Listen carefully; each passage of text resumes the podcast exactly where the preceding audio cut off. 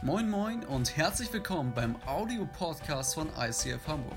Hier gibt es lebensverändernde Predigten, starke Messages und aufbauende Impulse. Also bleibt dran und viel Spaß beim Anhören.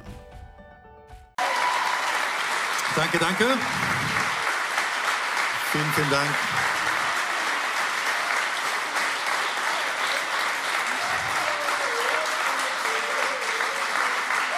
So, danke für den Applaus. Und ich weiß, dieser Applaus galt Tina und Anni Pantli, denn sie sind eure Leiter. Die haben diese Kirche gegründet und jetzt gibt nochmal einen Applaus, denn ohne die wird es das hier nicht geben. Ein Riesenapplaus für eure Leiter, Tina und Anni. Yes.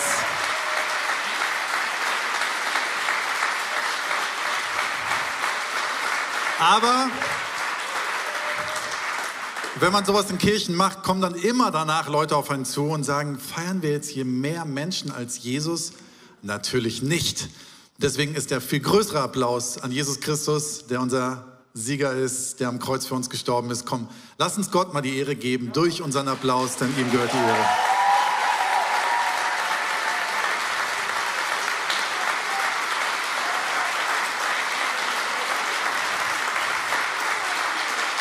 Schön, dass ihr, schön, dass ihr heute Morgen hier seid. Für mich ist tatsächlich eine Ehre, weil ich das aller, allererste Mal in meinem Leben in meiner Geburtsstadt predigen darf, denn ich bin hier geboren in Schnelsen und äh, durfte auch, ich habe leider, bin ich hier nicht aufgewachsen, habe aber irgendwann mal vor ein Jahr hier studiert ähm, und liebe diese Stadt. Und hätten, ähm, hättet ihr keine Gemeinde hier gegründet, hätten Sarah und ich das irgendwann gemacht, hätten einen Standort hier gegründet oder was auch immer, denn diese Stadt braucht lebendige Ortskirchen und sie braucht euch und es ist mega hier zu sein. Ich bin so begeistert heute Morgen von diesen Gottesdiensten und von euch und ich möchte gerne, bevor ich predige, jetzt noch beten. Danke Jesus fürs ICF Hamburg. Danke für dich, danke, dass du das hier gegründet hast und danke, dass du hier was aufbaust. Und ich möchte dich jetzt bitten, dass du zu uns redest, dass du in unser Herz hineinsprichst, dass du zeigst, wie du Kirche bauen möchtest und dass du meine Worte gebrauchst. Amen. Amen. Es geht um Kirche, um mein Leidenschaftsthema. Vor acht Jahren haben wir unsere Kirche gegründet, sind durch Höhen und Tiefen gegangen und sind immer noch dabei. Ich habe drei Töchter, zwei Zwergkaninchen und nebenher habe ich noch ein bisschen Zeit, Kirche zu bauen und Kapazitäten und ein volles Leben. Und für mich ist es, wie gesagt, eine Inspiration hier zu sein und es ermutigt mich auch wieder zurückzugehen. Ähm, wird ganz, ganz viel unserem Team erzählen, ähm, was wir anders machen können, was ich heute Morgen gelernt habe.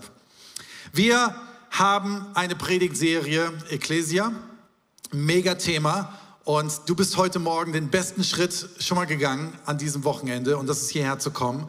Denn wir sind Kirche, du bist Kirche. Und das ist nicht Kirche, bin nicht ich hier vorne oder der Andi oder das Worship-Team. Kirche sind alle Menschen, die hier drin sitzen. Wir sind zusammen Kirche. Wir bauen zusammen Kirche. Und die Frage, die wir uns heute Morgen stellen müssen, was ist dein Pater dran? Autsch. Jetzt denkst du, oh nee, ja, dann gehe ich mal lieber schnell wieder, weil was tun wollte ich heute Morgen nicht. Keine Angst, du kannst einfach sitzen bleiben, aber vielleicht ermutigst dich heute Morgen diese Predigt, danach Steps zu gehen. Ich möchte gerne allgemein erstmal so ein bisschen über Kirche reden. Stell dir vor, vor über 2000 Jahren, ob wir uns das vorstellen können, schwierig glaube ich, aber versuch's mal. Vor über 2000 Jahren würdest du in Israel leben. Irgendwo, in irgendeinem Dorf, in irgendeiner Stadt, vielleicht sogar in Jerusalem. Und du weißt ganz genau, okay, die äh, Regierungen sind gerade die Römer, die hier das Ding eingenommen haben und ähm, die Gesetze machen und was auch immer. Und du bist unter dieser römischen Herrschaft.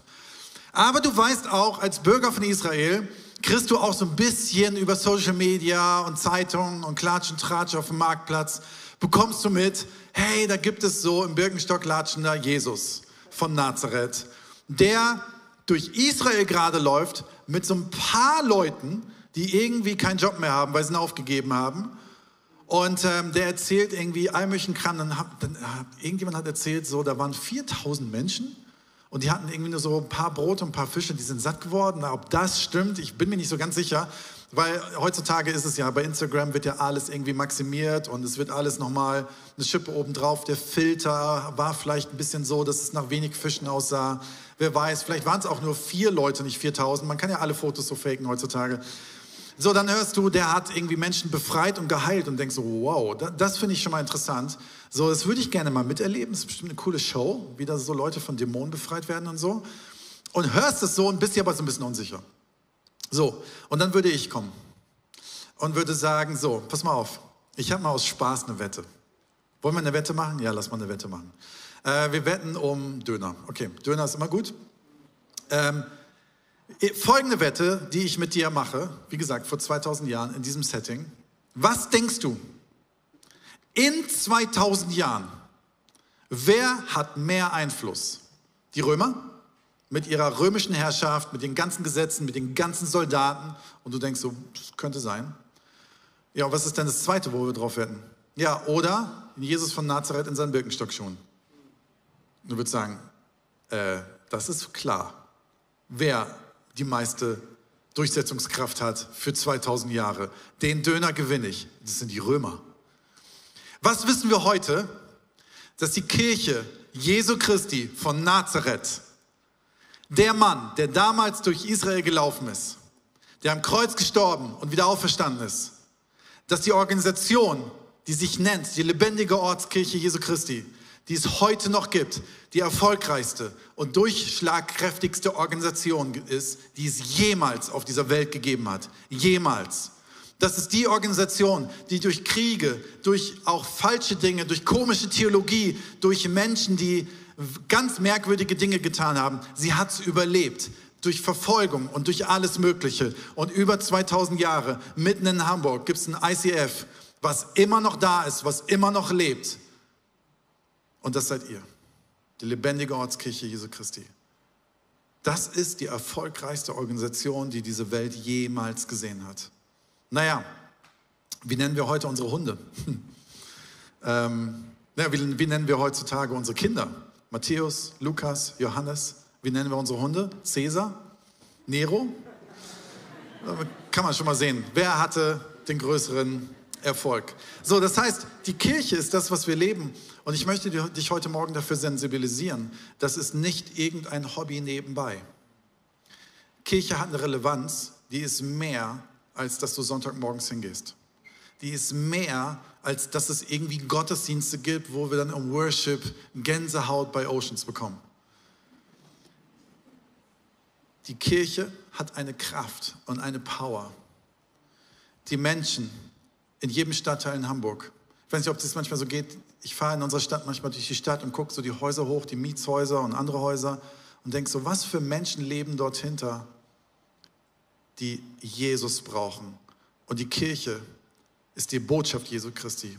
Er ist der Ort, die nicht nur hier in diesem Raum, sondern draußen in jeder Straße einen Unterschied machen können. Aber was ist Kirche für mich und für dich und wie fängt das Ganze an? Wir hören in der Bibel schon ganz am Anfang in Genesis, dass ähm, gesagt wird in Genesis 2,18, Gott der Herr sagte, es ist nicht gut, dass der Mensch allein ist. Ich will ihm jemanden zur Seite stellen, der zu ihm passt. Die erste Feststellung der Bibel, was das größte Problem des Menschen ist, war nicht die Sünde, sondern das war die Feststellung, dass es nicht gut ist, dass der Mensch allein ist. So, deswegen gibt es Kirche weil wir alleine nicht unseren Glauben leben können und unseren Auftrag leben können. So, ich begegne vielen Menschen, die sagen, ja, Kirche ist mir so kompliziert und der eine hat so geleitet, der andere hat so geleitet, dann die Worship-Musik hat mir nicht ganz so gefallen. Die predigten ja manchmal, dann hat der Pastor so einen Schweizer Akzent und ich weiß auch nicht, mitten in Hamburg.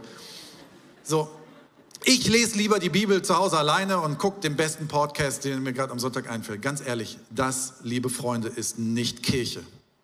Das ist nicht Kirche. Gott hat Kirche erfunden dafür, dass wir gemeinsam unterwegs sind, selbst wenn wir manchmal einen an der Klatsche haben und selbst wenn wir nicht alles richtig machen.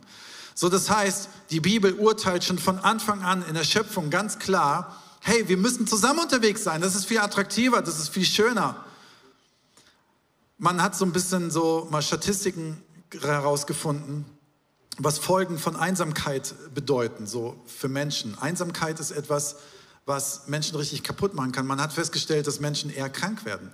Es gibt so eine Statistik, ob die 100% stimmt, kann ich nicht immer sagen, aber ich glaube, es gibt eine Tendenz, dass äh, Menschen, die einsam sind, 29% höhere Wahrscheinlichkeit haben für richtig schwere Krankheiten. Ähm, sie sind geringer stressresistent, sie haben eher Schlafstörungen und Depressionen. Und ähm, Menschen mit gesunden Beziehungen und in Gemeinschaft sind statistisch zufriedener, sind stressresistenter, haben eine längere Lebenserwartung. Hochinteressant, wer will nicht länger leben? So, dann gehe ich doch lieber in Gemeinschaft.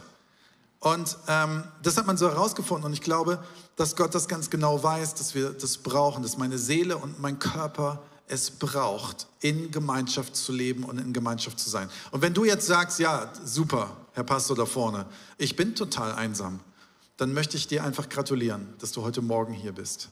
Es war der beste Schritt aus deiner Einsamkeit heraus. Und ich weiß, dass diese Kirche hier, die Leiter dieser Kirche, das ganze Team dieser Kirche, alles machen möchten, damit du aus deiner Einsamkeit herauskommst, damit du in Gemeinschaft leben kannst.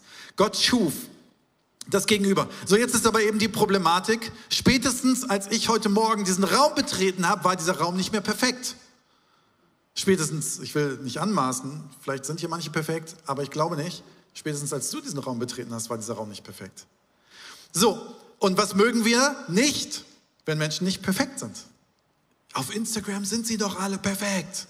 Ja, das ist das Problem. Wir leben in einer Welt, wo uns in unserem Handy vorgegaukelt wird, allen anderen geht's gut und die sind perfekt, aber ich bin's nicht. Und dann kommen wir in Gemeinschaft und merken, hey, hier läuft ja gar nicht alles richtig. Das wollte ich doch gar nicht. Die haben erzählt, das ICF ist richtig cool. Ja, aber da lief doch gar nicht alles richtig. Das wirst du in jeder Kirche feststellen, weil wir Menschen sind. Gott hat unperfekten Menschen zugetraut, zusammen unsere Welt zu gewinnen für Jesus Christus. Es war sein Plan A und es gibt keinen Plan B. Er hat sich entschieden, das Unperfekte zu nutzen, um Menschen Jesus Christus zu bringen, um Licht in unsere Welt zu bringen, um Heilung in unsere Welt zu bringen, um Einsamkeit aufzudecken und damit Menschen die Ewigkeit erleben. Das ist sein Plan A. Und ähm, das Problem ist halt, wir sind das Problem. Ah, die eine Sache da in der Kirche, die hat mir nicht gepasst. Ja, die wirst du immer finden und zwar in jeder Kirche. Dann kannst du dir überlegen, alle drei Monate eine neue Kirche dir zu suchen. Das macht aber keinen Sinn. Übrigens, wenn du heute Gast bist aus einer anderen Kirche, und da spreche ich, das weiß ich, das darf ich sagen, ähm, von eurem Pastor hier in dieser Kirche, wenn du aus einer anderen Kirche kommst, mach deine Kirche stark. Wir bauen keine Kirchen, um Christen irgendwo abzuziehen. Wir bauen Kirchen, um Menschen für Jesus zu gewinnen. Das ist kein Ort, wo, ja. Weißt du, ich habe bei uns in der Kirche Pott, als wir die gegründet haben im Kino, habe ich irgendwann gehört, dass aus einer benachbarten Baptistengemeinde die Leute dort so lange geblieben sind, bis der Worship vorbei war, haben sich oben auf die Empore gesetzt, sind dann runtergegangen und sind zu uns zum Worship gekommen, weil wir eine Stunde später Gottesdienst hatten. Und dann habe ich irgendwann mich tatsächlich vorne hingestellt und habe gesagt, da ist die Tür. Und zwar raus, nicht rein, für dich. Du hast eine Gemeinde. Wenn ich zu Hause Mittag esse, gehe ich nicht zum Nachtisch zu meinen Nachbarn ich habe nur ein Zuhause. Du darfst gerne mal in so eine Kirche kommen, in eine andere, um aufzutanken, um was zu lernen. Easy beasy. Aber sei irgendwo, sei eingepflanzt, committe dich, mach einen Unterschied, sei treu, sei fleißig, gib alles in diese Kirche. Aber sei kein Churchhopper. Das ist das Letzte, was diese Welt braucht. Sorry, ich will, vielleicht gehen jetzt gerade welche raus. Ist okay.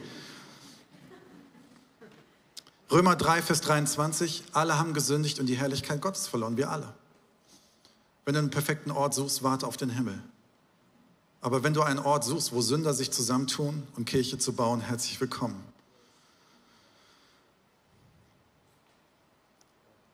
Ich glaube, dass wir verstehen müssen in der lebendigen Ortskirche, dass das Thema Vergebung extrem wichtig ist. Ich war genug lange Zeit Teil von verschiedenen Kirchen, um festzustellen, dass Menschen in Kirchen kommen und das Thema Vergebung nicht ernst nehmen. Ja, so ungefähr seit zwölf Jahren, Renke, muss ich im Foyer immer einen Riesenbogen um diese Familie machen. Wie, wie bitte? Was ist das denn? Also, das ist ja alles andere als die Botschaft, die wir predigen. Hab den Arsch in der Hose und geh hin und sprich Vergebung aus. Klär deine Dinge. Räum auf. Und Kirchen sind schon immer daran gescheitert, dass Menschen diese Vergebung nicht wirklich leben. Jetzt seid ihr relativ neu, vier Jahre. Aber irgendwann kommt vielleicht der Punkt, wo du sagst, boah, da ist bei mir was angelaufen, ich muss irgendwie das klären. Räum es aus dem Weg, Feierabend mal, geh vors Kreuz zusammen. Dadurch bekommt die Kirche eine Attraktivität, weil Menschen immer wieder wissen, wir sind auf die Gnade angewiesen. Ich möchte gerne ein Bild malen von Kirche. Von vor zig Jahren war ich mit Freunden zusammen öfters am Gardasee, Mountainbike fahren. Ich liebe Mountainbike fahren, ich finde es total super. Und ähm, wir sind ähm, am Gardasee, hatten wir, waren wir da und wir haben dann einen Tag, hat äh, ein Kumpel von mir gesagt, hey, heute, heute fahren wir mal. Mein, kein Mountainbike, sondern wir gehen in eine Höhle. Ist ja cool. Warum auch immer, aber lass mal in eine Höhle gehen. Ne? Ähm, ja, da müssen wir so ein bisschen klettern, Berg hoch, durch den Wald, da gibt es keinen Weg hin. So, okay. Aber warum eigentlich? Sagt er, ja, das ist mega cool. Ja, für mich war eine Höhle so ein, so ein Vorsprung, wo es drei Meter reingeht, wo am Ende die Dosenbier liegen und die Kippen und McDonald-Papier.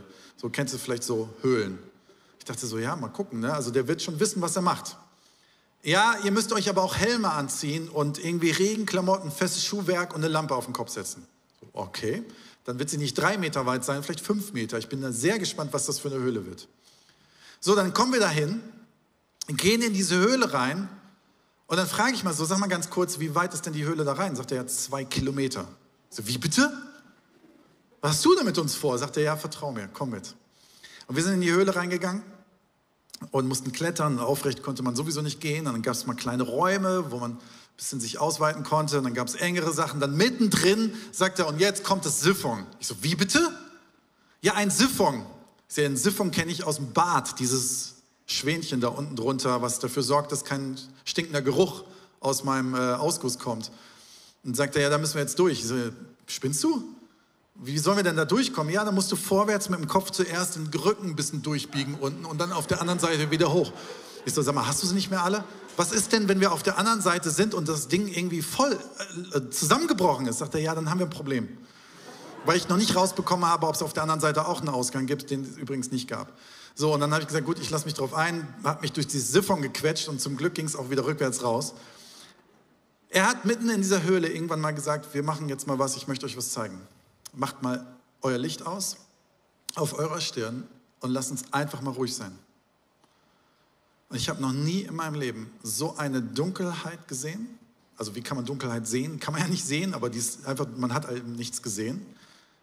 Ähm, wenn du in Städten wie Hamburg oder egal wo mal Licht ausmachst, irgendwas siehst du immer, aber es war stocke, stocke dunkel. Es hat nach nichts gerochen und du hast eine Stille gehört, wie ich es noch nie in meinem Leben gehört habe. Zum Glück hatte ich keinen Tinnitus. So, du konntest wirklich nichts hören. Und das war schon sehr einprägsam.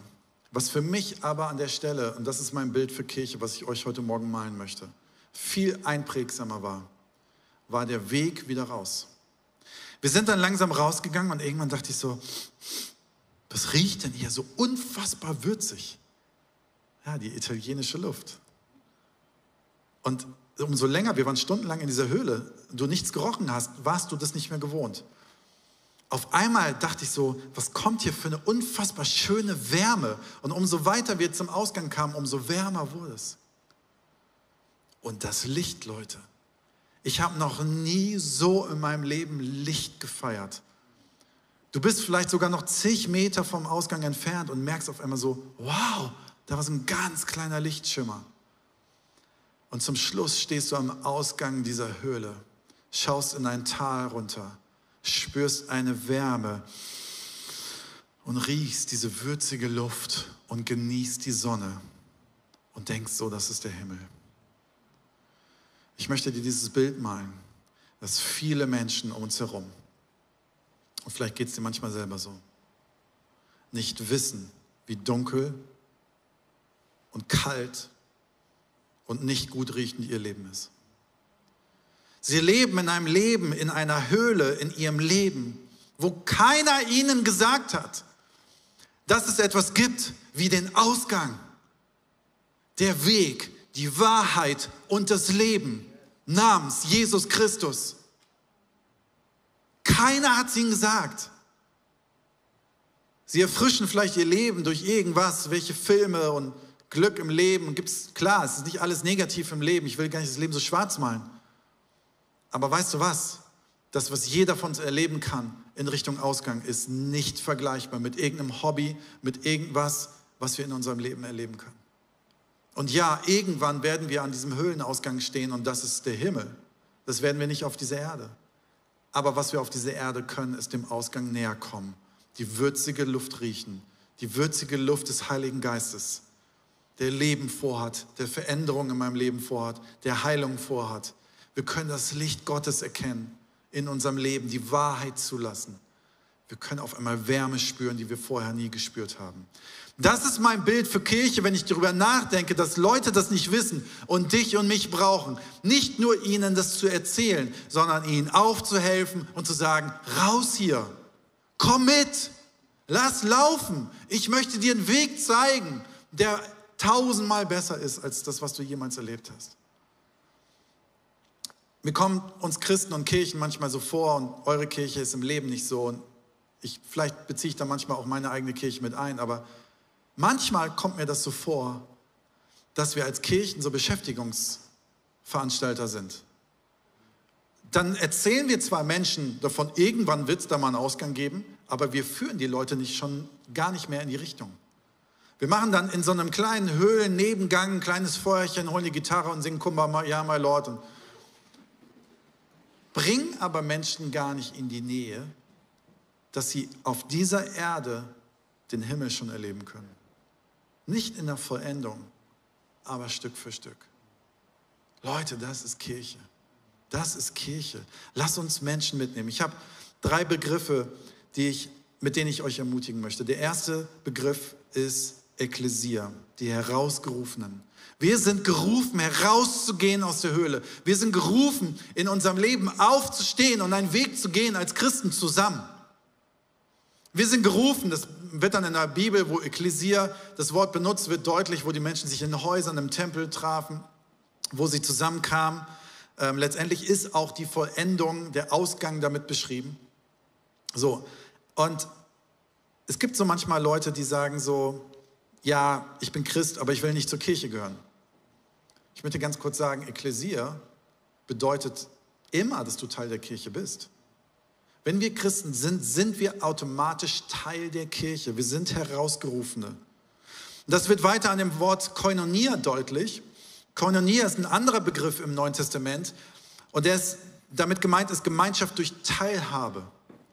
Das heißt, du bist nicht Teil oder du bist nicht Christ und kommst irgendwo hin und sagst, wie schön, dass der Andi hier vorne so geniale Predigten hält und so cooler Worship ist. Nein, du bist Aktionär. Du bist Teilhaber. Das ist mit deinen Dingen hier.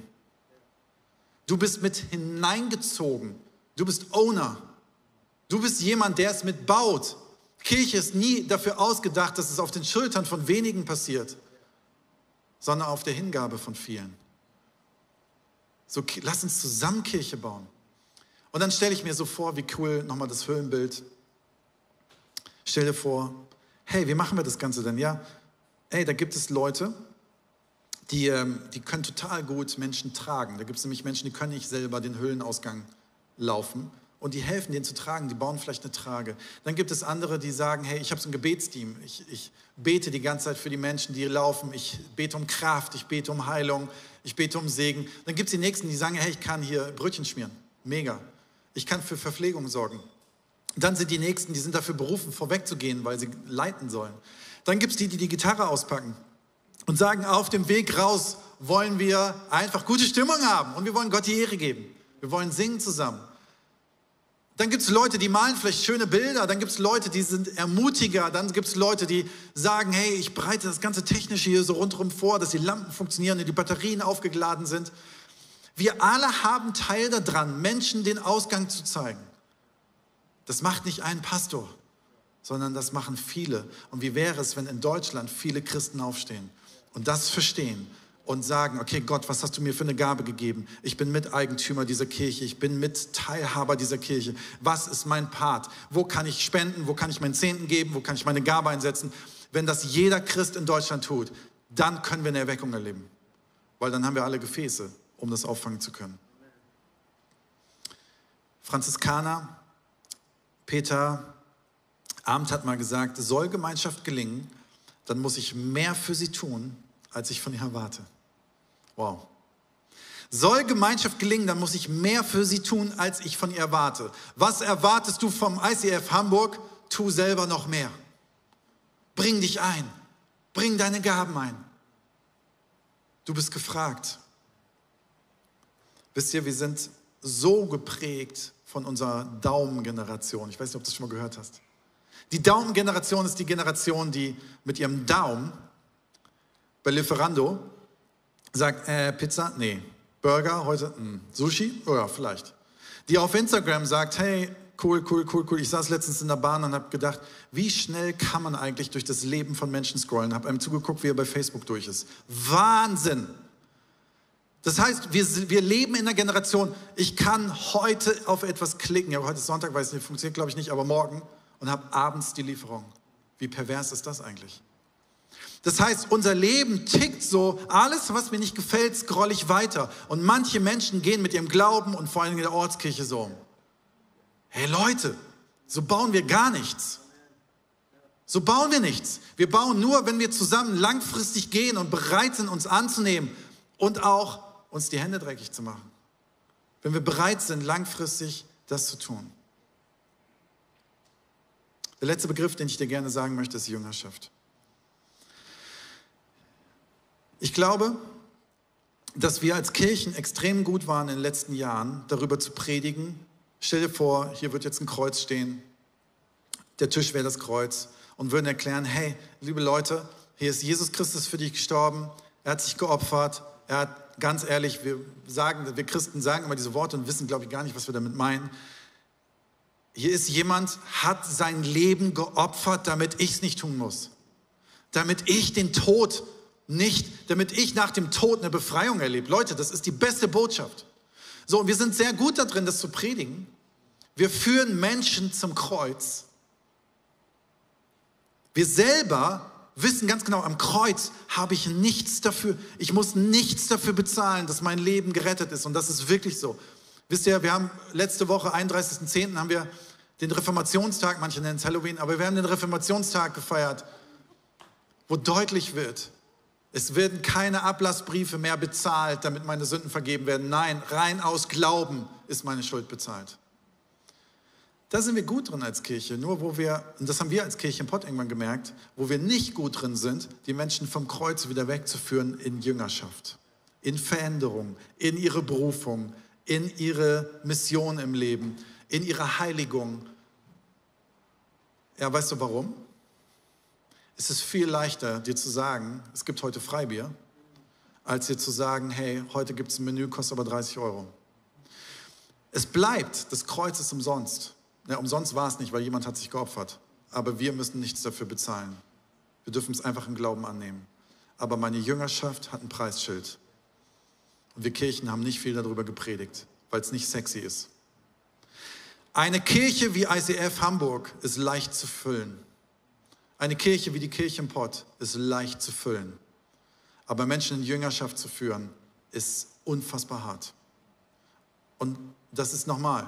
Der Grund ist, ich möchte es gerne sagen mit einer Bibelstelle. Ist immer gut, mit Jesus zu argumentieren.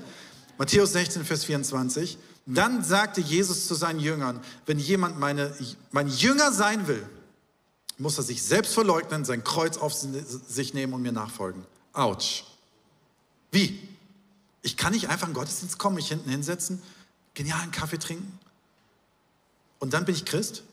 Ja, das kannst du, und keiner in diesem Laden wird dich dafür verurteilen. Und es gibt auch oft Menschen, die brauchen das für ein paar Monate, voll in Ordnung, um aufzutanken, um anzukommen, um heil zu werden, um Jesus erstmal kennenzulernen. Das ist der Weg zum Kreuz. Aber es geht einen Weg nach dem Kreuz. Der hat ein Preisschild. Mir hat mal vor Jahren ein Freund gesagt, der Pastor ist, hey cool, dass du Kirche gegründet hast. Ich würde das auch gerne. Ich so, ja mach doch. Und dann hat er mich gefragt, so, ja, wie, wer hat denn dein Gehalt bezahlt? Ich so, keiner, ich bin nebenher arbeiten gegangen. Oh, dann mache ich es nicht. Vor Jahren sind Pantlis hier hochgezogen. Sie waren finanziell versorgt, aber wisst ihr, meint ihr, das war easy, ihre zwei Kinder aus Zürich, wo die Oma in der Nähe wohnt, nach Hamburg zu ziehen? Das war nicht easy. Und ich glaube, alles, was wir im Leben verändern wollen, hat immer ein Preisschild. Die Frage ist, bin ich bereit, das zu zahlen? Ich bin jahrelang in Seelsorge gegangen und habe Preisschilder bezahlt. Und zwar, dass ich meinen Stolz abgegeben habe, dass ich mein Kreuz auf mich genommen habe, dass ich angefangen habe, mein altes Leben zur Seite zu lassen und dass der Seelsorger in meinen Wunden bohren durfte und sagen, hier, hier müssen wir mal ran. Und ich habe gesagt, ouch, nein, das tut weh. Ich habe es zugelassen, habe Befreiung erlebt. Das ist mein Weg vom Kreuz weg und ich bin immer noch auf diesem Weg. Eine Kirche zu bauen, wie es ICF Hamburg braucht Menschen, die vom Kreuz weggehen und sagen, wir sind bereit, unsere Hände dreckig zu machen. Wir sind bereit, Schritte zu gehen. Wir sind bereit, nicht nur in Gottesdienst zu gehen. Wir gehen erstmal einen Explore-Kurs, der im Januar hier wieder neu startet. Hammerkurs. Wir sind bereit, in eine Small Group zu gehen und uns zu verbinden mit Menschen. Wir sind bereit, unseren Zehnten zu geben. Wir sind bereit, uns zu beteiligen an dieser Kirche. Und noch viel mehr sind wir bereit, in Jüngerschaft zu wachsen, mich zu verändern nicht so zu bleiben, wie ich bin, sondern dass Gott mich verändern darf, dass er mich heiligen darf, dass seine Herrlichkeit in mein Leben kommen darf. Ja, das hat ein Preisschild und das ist manchmal meine Bequemlichkeit, das ist manchmal mein Stolz, das ist manchmal mein Ego, das ist manchmal meine Faulheit, das ist manchmal was auch immer. Aber ohne Preisschild funktioniert es nicht. Alles, was Gott tut, hat er für uns am Kreuz gerne uns geschenkt. Aber er sagt, bleib nicht dabei stehen. Fang an, den Weg der Heiligung zu gehen. Und ich glaube, wenn wir das verstanden haben als Kirchen, dann werden unsere Kirchen erstmal ein bisschen kleiner und am Schluss viel größer. Weil der Heilige Geist in uns drin ein Gefäß baut, das so attraktiv ist, dass Gott sagt, ich vertraue dir wesentlich mehr. Kirche auf einmal eine Attraktivität bekommt, weil Teams nicht daraus bestehen, Excel-Tabellen vollzufüllen, sondern daraus bestehen, zusammen im Glauben zu kämpfen, durch die Kraft des Heiligen Geistes Wunder zu erleben, Gebäude einzunehmen in Hamburg, in Jesu Namen, Weihnachten. Es ist ein Preisschild. Die Frage ist, möchtest du in der Höhle irgendwo sitzen und Kumbaya, my Lord, singen? Oder hast du Bock, einer großen Mission zu sein? Die als allererstes dich selbst verändert. Ich lade euch ein, aufzustehen. Ich möchte gerne zum Schluss beten. Die ganze Band kann schon nach vorne kommen. Lass uns die Augen schließen, um ein bisschen Privatsphäre zu haben. Und ich lade dich ein. Ich möchte gerne für dich beten. Und vielleicht sitzen gerade Leute hier, die sagen, ouch. Ouch. Ich würde gerne vom Kreuz die nächsten Schritte gehen. Ich habe keine Ahnung was. Und ganz ehrlich, habe ich auch Angst davor, was da passiert. Ob ich das kann, ob es weh tut, ob die Veränderung vielleicht unangenehm ist. Aber das Wichtigste ist heute Morgen nicht, dass du heute Morgen diesen Weg gehst, sondern dass du heute Morgen dich öffnest dafür. Dass der Heilige Geist die Erlaubnis hat, der ist nämlich ein Gentleman, der kriegt nur, der fängt nur an, wenn er die Erlaubnis von dir hat dir zu zeigen, was dein nächster Schritt ist in Richtung Jüngerschaft, in Richtung Kirche bauen, in Richtung Veränderung deines Lebens. Und während wir die Augen geschlossen haben, um einfach bei uns zu sein, nicht bei unserem Nachbar zu sein, um eine Freiheit zu haben, lade ich dich ein, kurz deinen Arm zu heben, dass ich von hier vorne für dich beten kann. Keine Angst, ich hole dich nicht nach vorne, ich komme auch nicht zu dir. Ich will einfach nur von hier vorne den Segen sprechen. Und letztendlich ist das Melden auch nicht für mich, sondern wirklich so ein mutiges Zeichen zwischen Gott und zwischen dir, zu sagen, hier stehe ich, ich bin bereit, in der Jüngerschaft, in was auch immer, meinen nächsten Schritt zu gehen. In eine Small Group zu gehen, zum Explore-Kurs zu gehen, mich zu beteiligen oder einfach nur, dass der Heilige Geist mir zeigen kann, was ist in mir drin, der nächste Schritt der Heiligung. Dann streck dich aus. Jesus Christus ist so unfassbar gerne nicht gestorben, aber sich zu opfern für dich damit du leben kannst. Aber nimm dieses Leben ein. Nimm diesen Schritt ein. Und streck dich aus, öffne dich dem Heiligen Geist gegenüber. Jesus, ich danke dir dafür, dass du am Kreuz für uns gestorben bist und unsere Schuld bezahlt hast. Und danke, dass du noch viel mehr für uns vorhast, in unserem Leben das einzunehmen, dass der Himmel auf der Erde schon sichtbar wird. In uns drin, in unserer Jüngerschaft, in unserer Kirche bauen und ich möchte dich jetzt bitten, dass du jeden segnest, der gerade sich ausstreckt danach, auch für die, die sich gerade nicht wagen, sich auszustrecken, dass du sie segnest und dass du ihnen zeigst, Heiliger Geist, was ihr nächster Step ist in Richtung Jüngerschaft und Kirche bauen. Danke, dass du deutlich sein wirst. Danke, dass du Träume schenken wirst. Danke, dass du Menschen an die Seite stellen wirst. Danke, dass du Mut schenken wirst. Danke, dass Dinge sich verändern. Und ich möchte dich bitten, dass du die Kirche ICF Hamburg segnest, die Menschen hier drin segnest. Und danke, dass noch so unfassbar starke Tage vor ihnen liegen, weil Menschen sich hingeben, weil Menschen Buße tun, weil Menschen sich zur Verfügung stellen. Ich möchte dich bitten, dass du uns segnest und dass du diese Kirche und die Leiter hier segnest und diese Stadt. In Jesu Namen. Amen.